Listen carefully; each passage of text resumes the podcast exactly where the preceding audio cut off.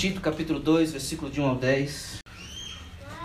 Se todos acharam, vamos orar, vamos falar com o Senhor mais uma vez. Senhor, nós oramos porque entendemos que a leitura do texto sagrado não é como ler uma revista ou ler até mesmo um livro de teologia.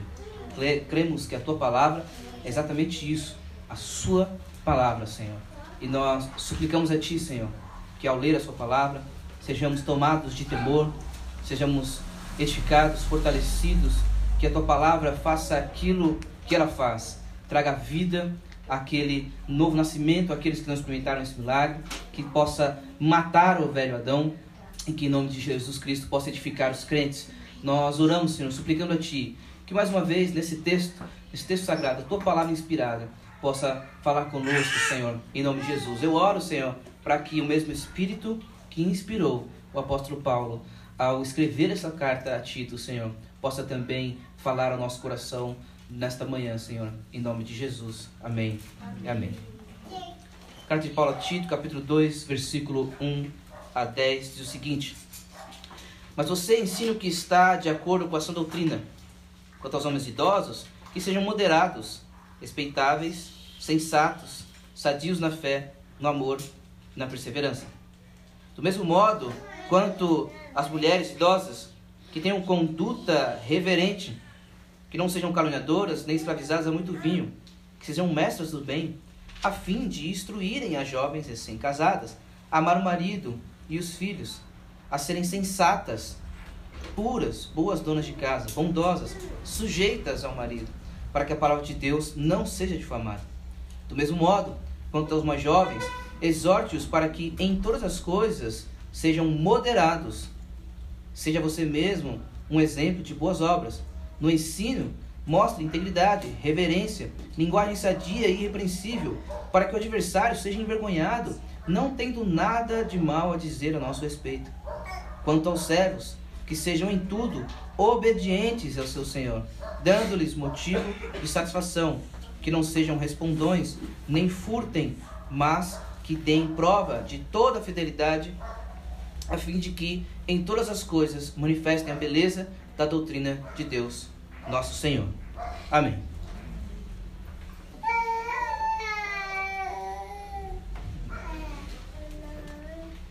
Amém. ah, sim, novamente, nós leremos do verso 1 ao verso 10. E preciso ser honesto com os irmãos, eh, esse sermão de hoje é fruto de uma leitura de um texto do pastor Tim, Charles, Tim Chester, aliás. Confundo sempre Tim Charles e Tim Chester. Uh, mas o Tim Chester comenta a respeito desse texto e confesso que as palavras do Tim Chester podem muito bem uh, nos ajudar a crescermos, a melhorarmos, a desenvolvermos melhor a nossa piedade, se tratando desse tema que é o Evangelho no chão da vida. Vou aumentar um pouquinho aqui. Hoje eu estou um pouco menos pentecostal do que semana passada. Né? Semana passada estava um pouco mais brincadeiro.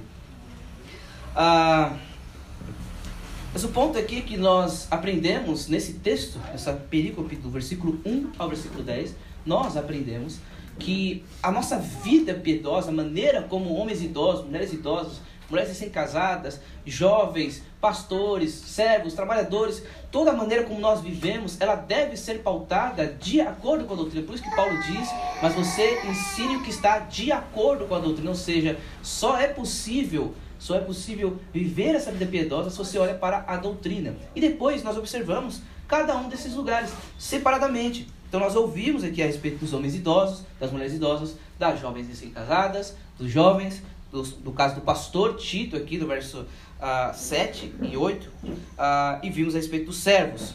Mas, embora nós tenhamos visto muitas dessas virtudes separadas sobre cada um deles, Existem duas coisas, duas virtudes, se eu posso chamar assim, que estão em comum, que são muito citadas aqui. Eu não dei tanta ênfase na leitura, mas se você estava um pouco atento, você percebeu que algumas palavras a entonação subiu um pouco. Por quê? Porque há duas virtudes que são repetidas aqui e que na tradução há variações de palavras, mas no, no deixa eu gastar aqui o meu grego.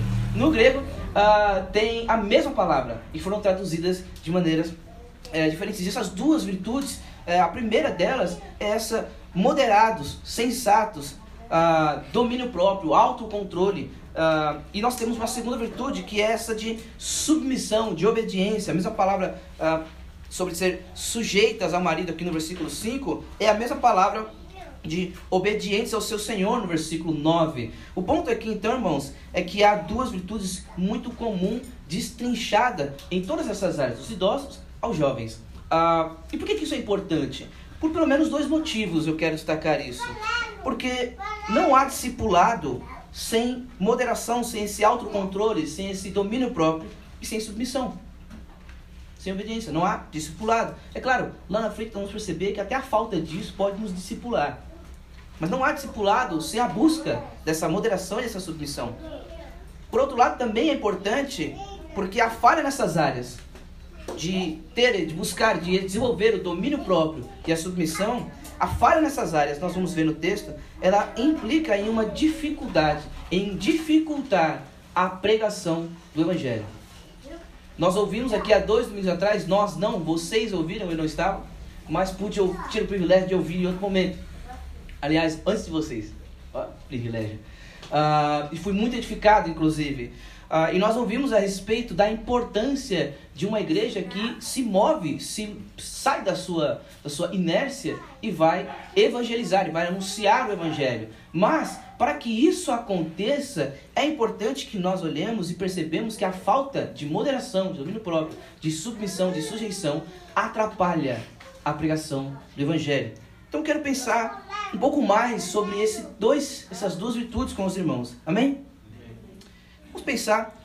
Para você ter uma noção do quanto é enfatizado, você tem aí, como eu já disse, no versículo 2, uh, ah, homens sejam moderados, sensatos. Uh, você tem no versículo 4, se não me engano, para não sejam escravizados a muito vinho. Uh, você tem as sensatas no 5, ah, os, os jovens moderados no 6. Mas para você ter uma ideia como isso é tão enfatizado, no capítulo 1, essa também é uma exigência para os presbíteros. No versículo 8 diz: Pelo contrário, o bispo deve ser hospitaleiro, amigo do bem, sensato, justo, piedoso, deve ter domínio de si Percebe que o autocontrole, o domínio próprio, o, a moderação, a sensatez, eu estou usando essas palavras como, como sinônimos aqui, para nós entendermos que há uma grande ênfase nesse ponto. Mas é importante nós não confundirmos algo. E note, isso é muito importante para os irmãos. É importante nós não confundirmos algo. Não confundirmos autocontrole, domínio próprio, com reprimir emoções. A fé cristã não reprime emoções. A fé cristã não é anti-emoções. É claro que existe na história da igreja, e nós conhecemos muitos, ou talvez presenciamos e até fomos, ah, aqueles ah, frutos de um emocionalismo. Mas a fé cristã não é contra emoções. Eu costumo dizer que se o Senhor não se preocupasse com as suas emoções, ele não tinha enviado o consolador. Ele consola. Ele é o nosso conselheiro, a mesma palavra ali pode ser traduzida como conselheiro, sim, mas ele também é consolador. Ele também está preocupado com as suas emoções. Ou seja, autocontrole, domínio próprio, não quer dizer, não é o mesmo que reprimir emoções. Não é o mesmo que estoicismo. E deixa eu fazer um convite, se você for pesquisar no Google ali, sabe, estoicismo significado, você vai ver uma definição que em algum momento ela vai passar sobre, é, vai falar sobre estipa, estipação das paixões, né? Mas há no final ali algo muito curioso, vai dizer assim, uma filosofia de vida, estoicismo, que é negar as suas paixões e, e, e trabalhar apenas ali, a, a, entender, encarar as coisas como elas são, e as coisas são assim mesmo, e paciência, em outras palavras, a vida é assim como é, né? Uh, e, e, negar completamente as suas emoções, e você vai ver que no final está dizendo assim, e essa, o estoicismo influenciou muito o cristianismo. Falei, peraí, peraí. Você não vê uma negação das emoções das escrituras. Isso está muito mais claro, inclusive, para aqueles que fizeram a classe catecúmena na terça-feira, onde nós falamos a respeito da oração e falamos da lectio divina, da oração, a respeito dos salmos, né? E esse é um problema da falsa religião, irmãos. Existe uma diferença da falsa religião e da verdadeira religião. E uma das diferenças da falsa religião é que a falsa religião tem uma perna apodrecendo e doendo e aí ele diz assim: você tem que dizer, declarar e profetiza: não está doendo essa perna. não está doendo. Não aceite isso. Não sinta essa dor. E esse é um falso evangelho, esse é um falso ensino. Uma falsa realidade. Uma falsa maneira de lidar com a dor. O verdadeiro evangelho, a verdadeira fé cristã, ela vai olhar para a perna e vai dizer assim: sim, está doendo. Mas o meu Deus é poderoso, tanto para curar, para tirar a minha dor, quanto para me dar graça, para suportar a minha dor. Entende o que eu estou dizendo? Que domínio próprio não é reprimir ou fingir que nada acontece, ou fingir que não há dor, fingir que não há tristeza, fingir que não há angústia. Isso é um grande engano. No caso da oração, um pastor amigo do Dietrich Bonhoeffer, que já é difícil pronunciar Dietrich Bonhoeffer, mas o nome do amigo é mais difícil ainda. Depois você me pergunta, eu te dou o nome dele. Mas a respeito da oração, ele diz o seguinte: retirar daquela conversa com Deus qualquer experiência, qualquer coisa da experiência humana, inclusive a escuridão de uma oração não respondida e os aspectos negativos da vida, é negar a soberania de Deus sobre toda a vida. Em outras palavras, você excluir da sua oração as suas dores, as suas mazelas, fingir que não está triste, fingir que não fere, que não dói, isso não é autocontrole. Isso é excluir que Deus é soberano e também possa tratar essa situação. E também possa olhar para a sua situação, possa olhar para o seu coração e lidar com as suas frustrações. Ele continua dizendo: assim, olha que interessante, paradoxalmente, são aqueles que querem reprimir, são aqueles que reprimem as suas dúvidas com uma série de cânticos alegres, que bem podem estar sendo incrédulos pela recusa de crer que Deus pode cuidar de toda a raiva que ele tem. Essas pessoas que tendem a reprimir as suas emoções, fingir que nunca tem tristeza, ou que há problemas, confunde o que quer dizer o texto que a gente vai lidar, um dia a gente vai expor o livro, os dois livros de reis lá, né? Mas confunde que não, vai tudo bem, vai tudo bem, e finge que nada acontece conosco, Aqueles que reprimem isso da relação com Deus, da oração e, e, no culto, a gente só canta músicas alegres, a gente finge que está sempre tudo muito bem, que não há tristeza na fé cristã. Esses que reprimem, paradoxalmente, são os que mais têm tido dificuldade de lidar com as suas dores. Então, irmãos, autocontrole não é reprimir as suas emoções. Note, você pode estar alegre, e este é o ponto. Presta atenção. Se a tua alegria, que é tamanha, te impede de vir aqui, ou durante a sua semana, chorar com o seu irmão que está chorando, que está aflito, então são as suas emoções que controlam você, e não você que controla as suas emoções. Note, não estou dizendo que você não deva ficar triste, ou que você não deva ficar alegre, mas se a sua tristeza lhe impede de se alegrar com os que se alegram, então quem controla você é a sua tristeza e não você, e não o espírito que controla e conduz a sua vida. Entende o que eu estou dizendo? Você pode estar triste, mas ter autocontrole sobre as suas emoções é saber que sim, eu estou triste, mas eu consigo e eu quero me alegrar com o que se alegra. Ter autocontrole é dizer sim, eu estou muito alegre agora, mas o meu irmão, a minha irmã não está, está triste. E eu quero chorar com os que choram. Aquele discurso bonito, sua dor é minha dor. Sua alegria é minha alegria. Isso precisa ser vivido experimentado. Não em reprimento, não, não em detrimento às suas emoções. Mas é não ser conduzido por ela. É ter autocontrole sobre as suas emoções. Não é fingir, mais uma vez, repito, não é fingir que você não sinta tristeza ou que você não sinta alegria. Imagine aqui uma conversa onde você está conversando com uma irmã dizendo o seguinte, ah, um irmão dizendo o seguinte, é, como é que você está? Poxa, eu estou, estou muito alegre por causa disso, disso, disso, disso, disso. E você, irmão, como você está? Eu estou muito triste por causa disso, disso, disso, disso. O irmão que está alegre precisa conseguir sentir e chorar com os que choram. E o irmão que está triste, dizendo assim, eu estou muito aflito, precisa dizer assim, meu irmão, apesar das minhas dores, que bom que o Senhor te abençoe. Isso é moderação, autocontrole domínio próprio das suas emoções. Pense sobre a ira. Pense sobre a ira. Há uma falsa ideia de que amar é tirar completamente a sua ira. Como se aquele negócio, né? Aqui é de coração. Tá calma. Isso, autoridade espiritual. Eu acho que foi mais um dedão ali do que a minha fala, mas tudo bem. Pense sobre o amor e o autocontrole sobre o amor e a ira. A gente confunde amar com nunca se irar. E você pode se irar de maneira santa. Note, os, o Apocalipse 2, se não me engano, verso 1 ao, ao 6, fala sobre. É uma carta sobre, para a igreja de Éfeso. E lá é interessante que ele está falando sobre voltar ao primeiro amor e tudo mais. Aí no verso 6 assim. Mas tem uma coisa que é uma qualidade de vocês. O quê? Vocês odeiam os que Nicolaitas fazem. E eu também odeio. Assim, o quê? A qualidade da igreja é ter ódio? Mas é. É ter ódio sobre uma coisa. O que eu quero dizer, irmãos, é que existe lugar para uma ira. O ponto é que você tem que lidar com a relação, com a emoção chamada ira, de maneira santa. Então, o amor que nunca se ira não pode ser amor. Porque ele se nota que está conformado com as coisas. O Tim Chester diz o seguinte: jamais ficamos irados. Se jamais ficamos irados, somos indiferentes. E isso não é sinal de amor. Só um exemplo muito básico, muito simples. Um exemplo óbvio aqui. Se você ama crianças, você odeia a pedofilia. E ponto. Você não consegue olhar para isso e não odiar. Entende? Então, o amor também tem alguma relação com o ódio. Você está sempre, você nunca se ira, então isso mostra que você é indiferente aos problemas. E isso não é sinal de amor. Por outro lado, irar-se pode você, você pode irar-se de maneira errada ou pelo motivo errado. E esse é o ponto.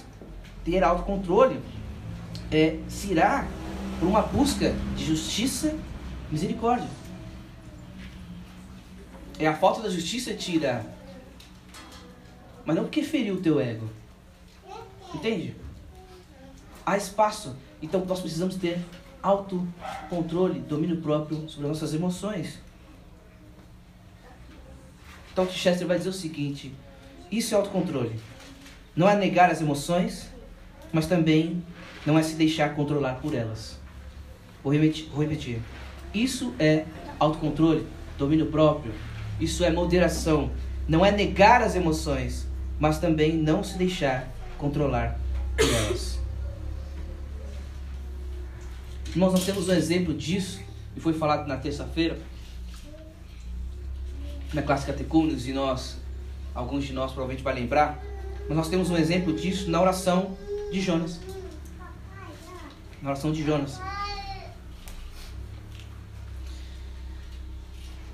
Jonas não sabia que iria ser engolido pelo animal, e que o animal ia deixar ele Nínive. Ele falou: joga daqui. Responsável sou eu, vocês podem me jogar aí. Aí ele foi. Jogaram ele lá. E aí veio um peixe, pum, engole Jonas. E de verdade, não era bonitinho, tipo o filme do Pinóquio lá dentro, ele, sei lá, fazendo comidinha, vivendo na barriga do peixe. Tem ácido lá dentro. Provavelmente ele saiu com a pele toda desfigurada. Não deve ter sido muito bonito. E numa situação horrível como essa, Jonas ora. Aí você fala assim, mas é óbvio, uma situação terrível dessa, o que a gente vai fazer é orar mesmo. Que desespero, né? Eu bato o dedão na quina da, da, da mesa e já falo, sangue de Jesus tem poder? Imagine dentro da barriga de um peixe. Vou orar. Vou orar mesmo. E olha que coisa muito interessante. As circunstâncias de Jonas exigiam que ele lamentasse. E há espaço para lamento, tanto que há salmos de lamento que nós podemos orar eles. Mas a oração, apesar, a oração de Jonas, apesar de influenciada pelas circunstâncias, não é determinada por elas. Jonas usou a criatividade para orar e decidiu orar na forma de louvor. Se você pegar a oração de Jonas, do verso 1 ao verso 9 do capítulo 2, você vai ver que ele está orando vários salmos Aqueles que ouviram na terça-feira já lembram. Mas há uma série de salmos, de, estação, de salmos ali. Em outras palavras, irmãos, sua oração, a oração de Jonas, ela se origina por causa da situação. Mas ela não se reduz à situação. Ela não se reduz a ela. É um domínio, é um autocontrole diante da situação. É não ser dominado por ela.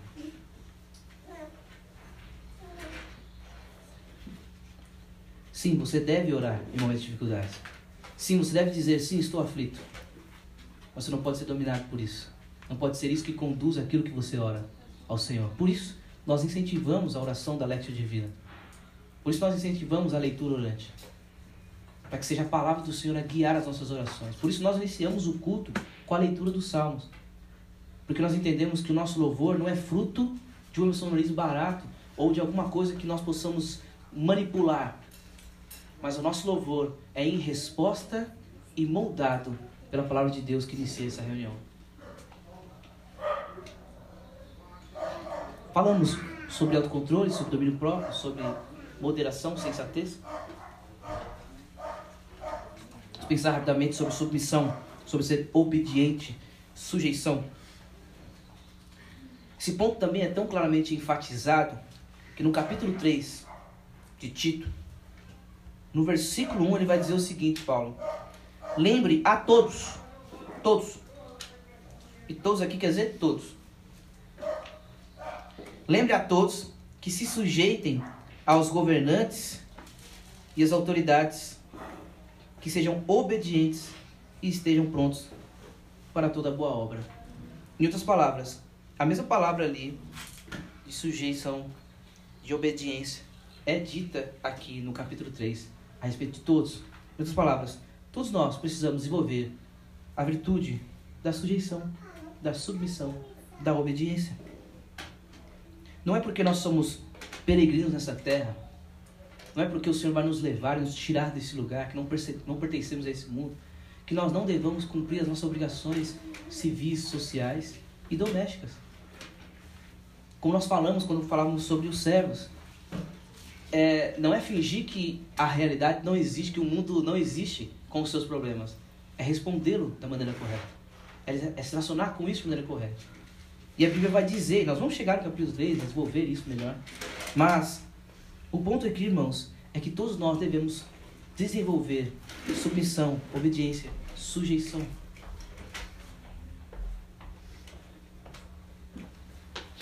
Irmãos, nós fizemos uma série, acho que há um ano atrás, dois anos, não lembro.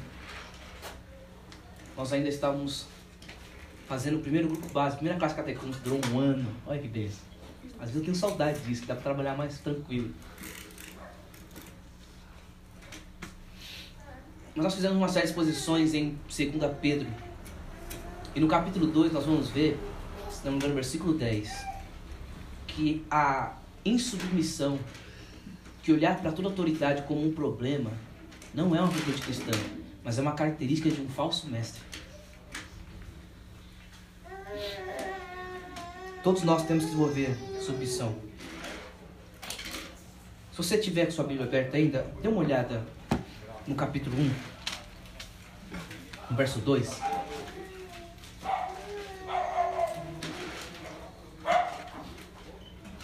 capítulo 1, verso 2, vai dar algumas características da realidade do uma pesquisa sociológica de Creta. E vai dizer o seguinte: foi um dos cretenses, um próprio profeta deles, aqui no caso, um filósofo, não lembro mais o nome dele, que sugere que foi ele que disse isso, pagão. E ele que disse o seguinte a respeito dos cretenses: Os cretenses são sempre mentirosos, feras terríveis, comilões, preguiçosos. Note, o que, que falta nos cretenses aqui? Eles não controlavam as suas palavras, por isso não eram mentirosos. Eles eram feras terríveis, não controlavam as suas emoções. Não tinham autocontrole sobre suas emoções. Eles eram preguiçosos, comilões, não tinham controle, autocontrole, domínio próprio sobre as suas seus próprios apetites eram comilões. Em outras palavras, meus irmãos, a realidade cultural de Creta era exatamente o oposto do que era exigido do povo crente. E de verdade, não é diferente hoje. Eu me esforcei bastante para não tornar esse sermão muito difícil, complicado. Mas nosso tempo valoriza muito mais a autoexpressão em detrimento do autocontrole. E deixe-me dar um exemplo disso. aquele negócio, aquela pessoa, talvez eu oro para que não, mas talvez tenha sido você já, assim, ah, mas eu, eu falo mesmo. Eu falo a verdade mesmo. E é o seguinte, tem que ter o direito de se expressar mesmo, em todo lugar. E nós tendemos a confundir liberdade de expressão com falta de controle da língua. E nós precisamos tomar cuidado com isso. Porque isso é o que é vendido hoje. Você não precisa controlar suas emoções. É os outros que têm que saber te ouvir. Você tem que dizer o que você pensa mesmo e acabou. E confunde liberdade de expressão com falta de controle da língua, com falta de controle das emoções. Eu já contei aqui diversas vezes e vou contar de novo. Tem visitantes, então vou falar de novo. Mas dar esse exemplo novamente. De uma amiga que dizia assim: Eu sou sincera. Eu sou assim mesmo, eu sou sincera. Eu falo na cara das pessoas, eu sou sincera. E eu lembro que numa conversa com ela, eu disse assim: Posso ser bem honesto com você? Você não é sincero, você é mal educado. Você não sabe como abordar as pessoas. Você não sabe falar contato. Você não está nem aí para as emoções do próximo. Você só quer dizer o que você pensa. Isso é confundir. Isso é confundir educação. Na verdade, ser escravo da autorrealização. A nossa cultura, ela confunde. Aliás, eu falei autorrealização, autoexpressão. E essa vontade louca de ser autêntico, de se expressar, e a gente não tem domínio do nosso controle, das nossas emoções.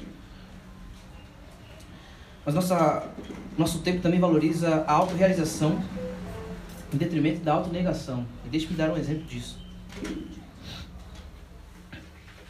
Quando você vai tirar uma dúvida com um amigo, com alguém, fala assim, estou pensando em fazer isso ou aquilo, o que eu faço? E a resposta é, olha, você tem que fazer o que você se sente melhor, né? O que você se sente bem. O nome disso é autorrealização, em detrimento do negue-se a si mesmo. Faça o que você se sente bem. Já percebeu? A gente usa o texto de Colossenses 3,15 de maneira equivocada. Só não estou me sentindo bem, então é isso que eu tenho que fazer.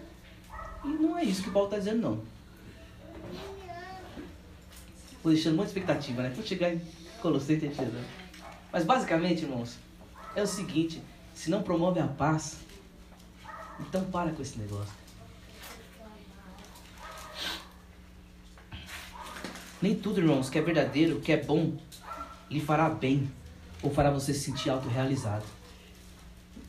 E deixe-me dar um exemplo do trabalho ou da faculdade dos seus sonhos, sei lá. Vai ter coisa lá que vai te incomodar, irmão. Porque desde que Adão caiu, é com o suor do seu rosto. Ah, mas eu quero trabalhar com o que eu gosto. Vai ter coisa chata naquela área que você gosta. Vai ter sempre. Essa autorrealização profissional não acontece nunca. Por quê? Porque ela só acontece em Cristo Jesus. Sempre vai ter problema. Você pode gostar talvez do processo, você pode gostar do desafio, você pode gostar do resultado, mas em algum momento sempre vai ter suor do seu rosto. Então tome cuidado para não substituir a autonegação com a autorrealização. Vou dar o terceiro e último problema cultural que nós temos e que a moderação e que a submissão vai, já vai contra a cultura do nosso tempo. Há uma valorização da independência em detrimento da submissão. Em outras palavras, irmãos, a gente é ensinado desde pequeno que ser maduro é não depender de ninguém para nada. Vem por isso? Ser maduro é não depender de ninguém para nada. E a gente pega essa cultura contemporânea e traduz e fala assim: então, em nome de Jesus, um homem maduro é um que não depende de ninguém para nada. A gente só divinifica. Deixa-me usar um exemplo pagão, inclusive. Mas é uma série chamada, um seriado chamado Eu, a Patrulha das Crianças. Não é do tempo de algum de vocês. Esse é um episódio que o Júnior tá tentando o Júnior tá tentando. Parou, né? Fica tranquilo, continua olhando pra mim aqui. Tem um episódio que o Júnior tenta tomar decisões sem a ajuda do pai dele. E ele tenta fazer as coisas sozinho. E ele fala assim: Mas pai, eu queria ser igual você.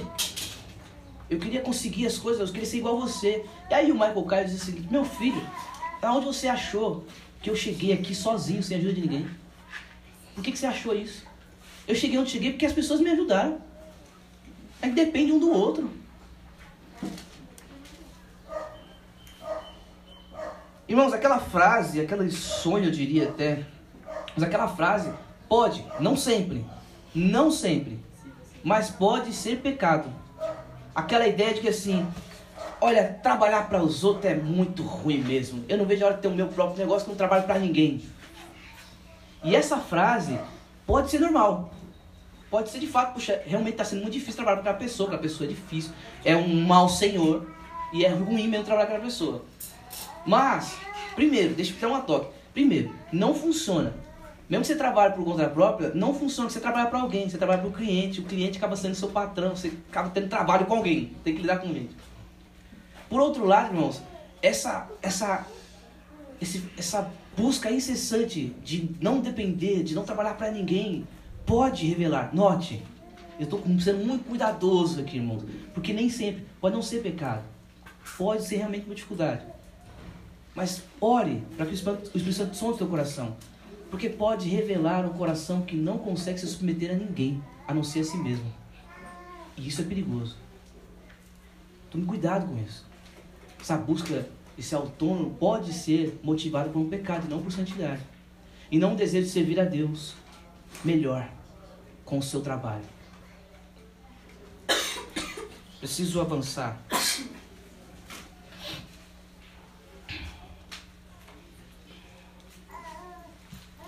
Mas, meus irmãos, aonde nasceu, aonde foi o primeiro lugar, melhor dizendo, aonde houve essa falta de domínio próprio e de submissão?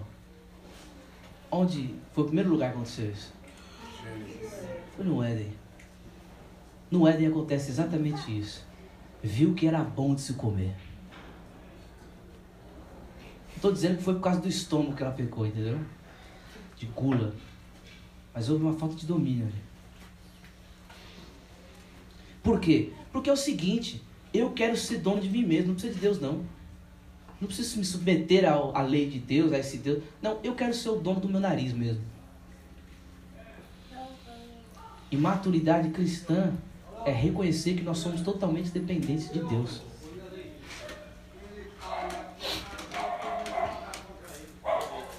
Meus irmãos, a nossa falta de domínio próprio, de submissão, é fruto da queda, é fruto do pecado. E se a nossa falta de, de domínio próprio e de submissão é fruto do pecado, a redenção só se encontra em Cristo Jesus. Não é uma questão de você sair daqui hoje falando assim, ó, a partir de agora eu vou ser mais submisso, vou ser mais, mais sujeito, vou ser uma pessoa mais, mais obediente. A partir de agora vou dar menos trabalho. A partir de agora eu vou, eu vou ter autocontrole, as minhas emoções não vão mais me dominar. E você volta para quem gosta. Não, você não domina, eu declaro. E finge que você não tem emoções. Você volta para aquele extremo de novo. Não é um ponto de você se começar a se esforçar mais para resolver esse assunto. Eu ouvi isso essa semana do pastor Igor Miguel e eu quero compartilhar com os irmãos. Ele fala de uma cena de um jovenzinho aquele garoto que joga muito videogame, come muita besteira e ele está com colesterol alto, ele está horrível a sua saúde, a sua aparência está ruim e a sua mãe sempre dizendo: Filho, vai cuidar da sua saúde, vai comer direito, filho, não sei o que, e ele não ouve. Mas aí ele entra na faculdade e ele conhece uma jovem dedicada à sua saúde e ele se apaixona por ela. E quando ele se apaixona por ela, ele começa a cuidar da saúde dele, vai fazer exercício, ele muda a alimentação, ele começa a cuidar do seu corpo. Porque a paixão dele por essa jovem motivou e o levou a cuidar de si. Olhe para o versículo 11 de Tito 2. Porque a graça de Deus se manifestou trazendo salvação a todos. Ela nos educa para que, renegadas as impiedades e as paixões mundanas, vivamos neste mundo de forma sensata, justa e piedosa, aguardando a bendita esperança e a manifestação da glória do nosso grande Deus e Salvador Jesus Cristo. Ele deu a si mesmo por nós, a fim de nos remir de toda iniquidade e purificar para si mesmo um povo exclusivamente seu, dedicado à prática de boas obras. Meus irmãos, é essa mensagem, é essa obra de Cristo Jesus, a sua vida, morte, ressurreição e ascensão. É essa verdade de que ele morreu por você, de que ele salvou, a sua obra redimiu você. E olhar para ela e ser tocada por ela é que vai fazer com que as suas paixões mudem. É que vai fazer com que você olhe para a falta de domínio próprio e não apenas dizer assim, eu preciso ser uma pessoa melhor e ter domínio próprio. Você vai olhar para isso e dizer assim, eu vou buscar isso porque eu amo o meu Senhor e eu quero me submeter ao meu Senhor, porque eu quero servir ao meu Senhor. E então ele derramará essa graça que nos educa, essa graça que nos transforma e te capacita para que você seja alguém autocontrolada, para que você seja alguém submisso, submissa. Alguém submissa. Não sei, conjuguei errado, velho. Em outras palavras, meu irmão e minha irmã, é só o Evangelho que pode te dar domínio próprio e submissão. Os teus olhos precisam ficar fixos no Evangelho. É por isso que o pastor Joey Tron, que eu nunca li esse livro, mas o título e a ideia base do livro, que não foi traduzido ainda, ora, quem sabe, orem de repente a gente traduz, alguém levanta, eu levanto alguém.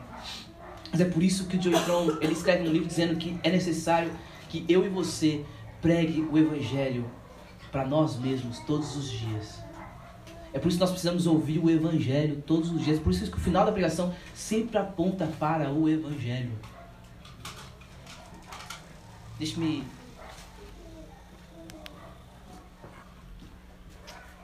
Tranquilo. Os irmãos já aguentaram mais do que isso.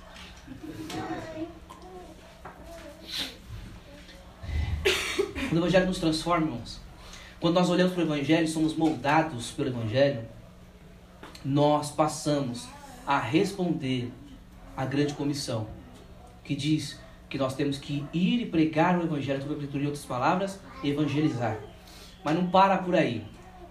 Depois ele continua dizendo, ensinando-os a guardar tudo que você tem ordenado. Você evangeliza, mas depois tem que discipular também.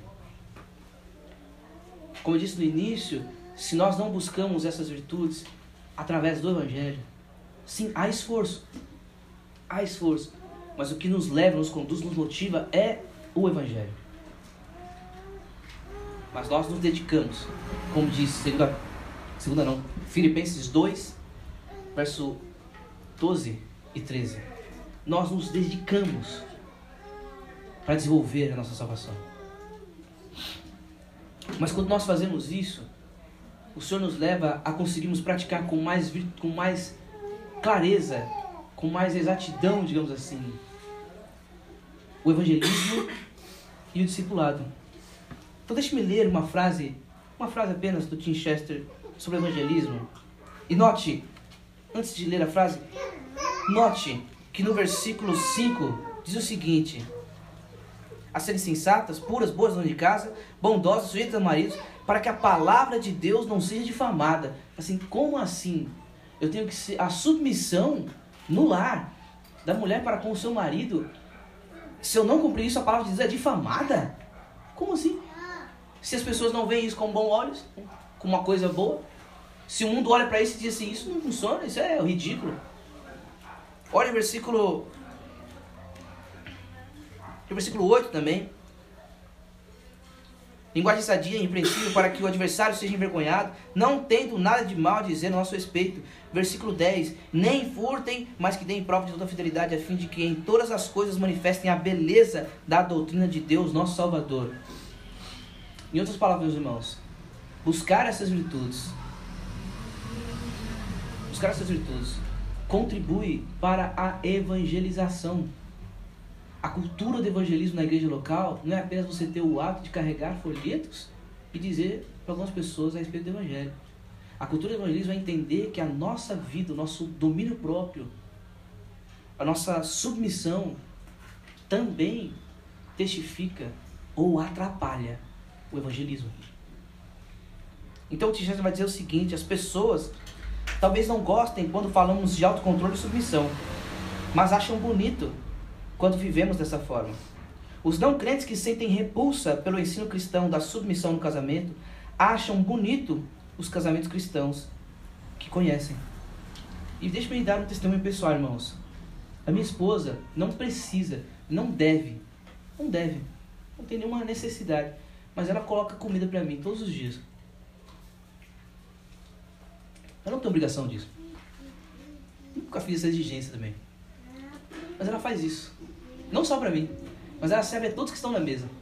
E alguns que receberam visita aqui provavelmente foram servidos. Ela serve para você. E o que é interessante é que as pessoas provavelmente que nós conhecemos não gostam dessa ideia de submissão no lar. Mas quando nos visitam e veem a maneira como a Stephanie me serve, são tocados por isso. São impressionados por isso. E ter uma mulher rixosa e um marido brutucu dentro de casa, com certeza dificulta a pregação do Evangelho. Irmãos, o nosso discipulado, da nossa caminhada de discipulado, nós buscamos ter domínio próprio e submissão. E de verdade, nós devemos incentivar e encorajar uns aos outros a olhar para o Evangelho e desenvolver essas áreas. Mas, sendo bem honesto, até a sua falha nisso, quando nós estivermos vivendo juntos, hoje nós estaremos estendendo um pouco mais a nossa reunião, vamos almoçar juntos, alguns de nós, pelo menos. E nessa convivência, você pode perceber falha de submissão, de domínio próprio, mas até a nossa falha pode ensinar os nossos irmãos a perceber o quanto isso é ruim, a perceber o quanto é necessário olhar para isso, a perceber como você lidar com a sua falha. Mas, sobretudo, meus irmãos, a nossa busca de domínio próprio, de submissão, é motivada pelo Evangelho e é para propagar também o Evangelho.